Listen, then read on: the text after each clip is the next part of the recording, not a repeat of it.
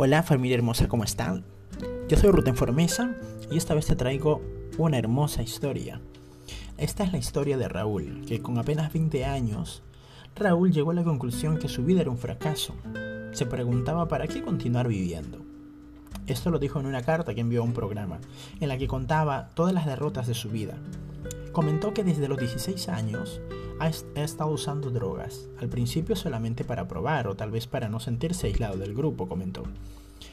A la hora que quiero paro, decía, a todos los que le aconsejaban abandonar ese camino. El día llegó. Quiso parar. Casi había perdido la vida en un accidente automovilístico. Quiso parar. Y descubrió que ya no podía.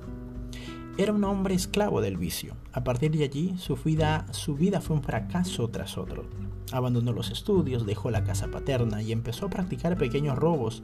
Acabó pasando un tiempo en prisión.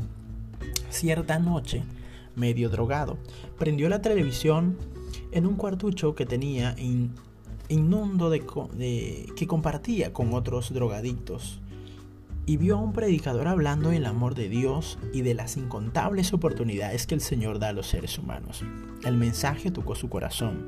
Fue a raíz de eso que escribió esta carta a un, a un programa de radio.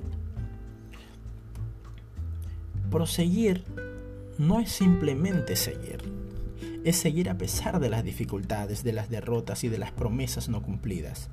Proseguir es continuar, es llegar a parar el día que paras, mueres, la vida es proseguir. Raúl necesitaba levantarse y proseguir.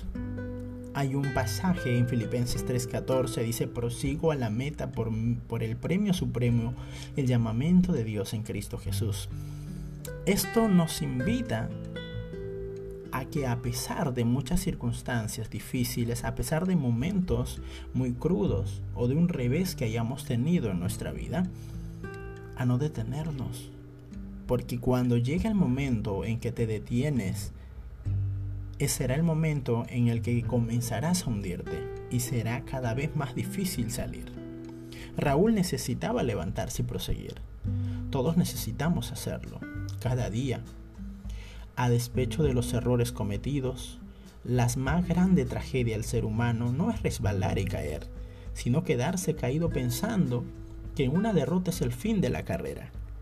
En la pasarela de los victoriosos no desfilan las personas que jamás conocieron la derrota. La victoria es fruto de continuar a pesar de los fracasos ocasionales. El desafío es correr detrás del ideal que Dios tiene para ti. No te desanimes. Tómate de la mano poderosa del Señor y escribe una nueva página en tu historia. Prosigue a la meta, al premio supremo llamamiento de Dios que es en Cristo Jesús. No te rindas, no te rindas. Yo soy Ruth Formesa y si te ha gustado esta historia te pido por favor que compartas con tus amigos para que también ellos sean bendecidos con ella. De mi parte, te mando bendiciones y un abrazo inmenso. Conmigo, hasta la próxima historia.